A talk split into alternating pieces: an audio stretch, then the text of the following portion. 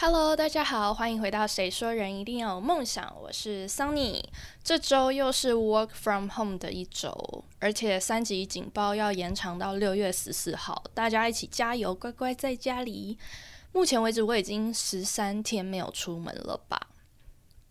不知道大家都待几天了？还是因为我发现好像有些人还是必须得天天出门上班，就真的要小心、小心再小心。好，然后前几天其实我突然想到，就是我们有时候朋友聚会会玩游戏，不知道你们有没有玩过？就是我有你没有的游戏，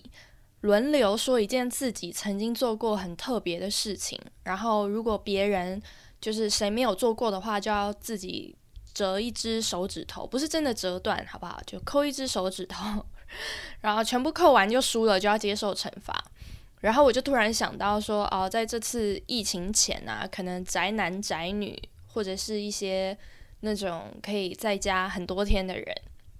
可能就可以说，哦，我曾经在家十天没出门或什么，就打趴很多人。但现在疫情后，好像感觉大部分的人都有这种特别的经历，而且可能就不止台湾，就跟别。外国人一起玩这个游戏，也都大家都有这种很厉害的经历。好，这是题外话。回到今天的主题，就是以下呢列出几个特征，看你自己中了几个。一，容易压抑自己的情绪；二，常常会为事情感到抱歉，或者是就是即使那不是你的错，你就是会觉得。不好意思，很抱歉，这样子。三，常常担心自己会不会造成别人的困扰。四，即使自己有不同想法，但还是会习惯顺从别人，或是听别人的意见做决定。五，不懂得拒绝别人，即便自己内心不愿意。六，害怕别人对自己失望，希望全世界都喜欢自己。这六点你中了几点呢？我小时候是全中的，就真的是每一点都中，货真价实的一个讨好型人格。今天就是要来跟大家聊聊讨好型人格。呃，我自己其实，在成长过程经历了一些事情，让我自己意识到这样子的人生很累，而且也不健康。加上自己可能长大就越看了多了，也看到自己周遭的一些朋友。所以现在就有稍稍减少，就是试图的改变自己这样子的一个讨好型人格。前几周的 Podcast 有跟大家分享怎么学会拒绝，其实那也是我自己现在正在努力做的事情。就是我刚刚说我减少了一些嘛，前面六点，但是学会拒绝这件事情，我还在学习当中，就是有渐渐的比较可以去拒绝别人。对，但对我来说还是一件有点困难的事情。呃，除了就是讨好型人格，除了父母的教养方式对孩子人格形成的影响作用，还有外部环境啊、童年经历等等社会因素也会有很大的关系。比如，可能孩子在小时候就是可能有被排挤过啊，有被霸凌过啊，或者是呃被最好的朋友伤害、欺骗、背叛。被集体嘲笑、羞辱，都有可能在他们心里留下阴影，然后就会造成所谓的讨好型人格。那我自己的话是，呃，从小我真的是给自己的目标，可以这么说吗？人生目标就是希望大家都喜欢我。这件事情是真的非常明确哦，是我对我自己说过的话，就是呃，就是。希望所有人都喜欢我这样子，然后加上我自己觉得啦，加上可能是因为一直转学到陌生环境的关系，我不是一个那种活泼外向的人，就是我不会主动去交新朋友，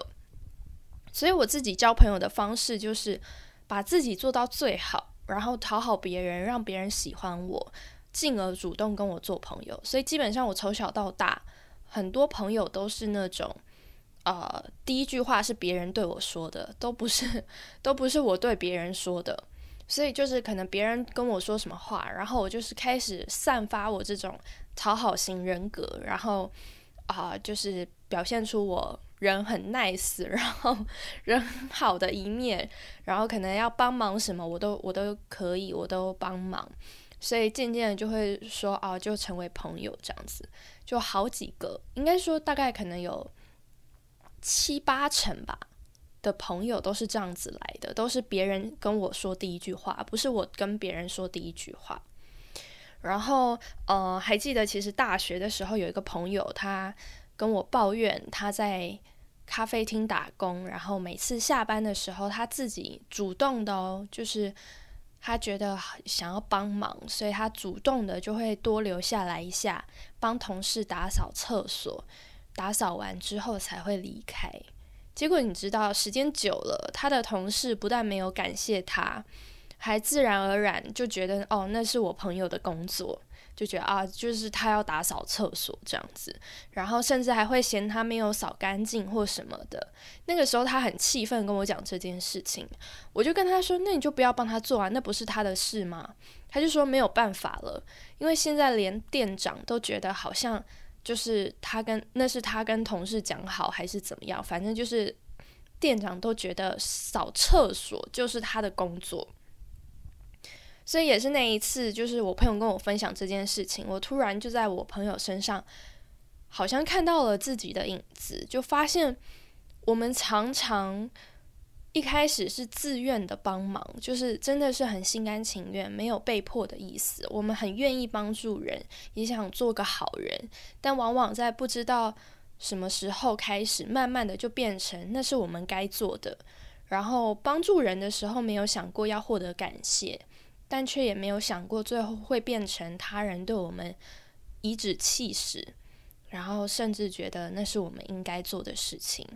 然后可能又因为自己的讨好型人格的关系，所以不敢跟别人争执，说哦，这本来是你应该做的事情，我只是帮你或怎么样，我们就默默的继续继续做，所以导致最后一再的就是有一个恶性循环。改变这样的个性，其实它不是一天两天就能改变的。我自己也还在改变的路上。重要的是要先认识到这样的问题，然后是不好的，是会影响我们的。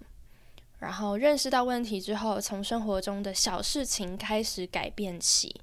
肯定自己，接受真实的自己，并且学习表达自己的感受，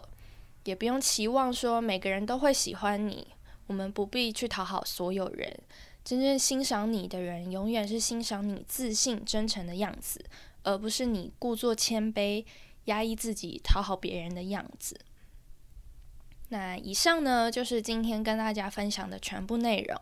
我们一起学习把自己的情绪表达出来，一起学习拥抱自己。如果喜欢今天的分享，欢迎订阅。谁说人一定要有梦想？那我们就下周同一时间空中再见喽，拜拜。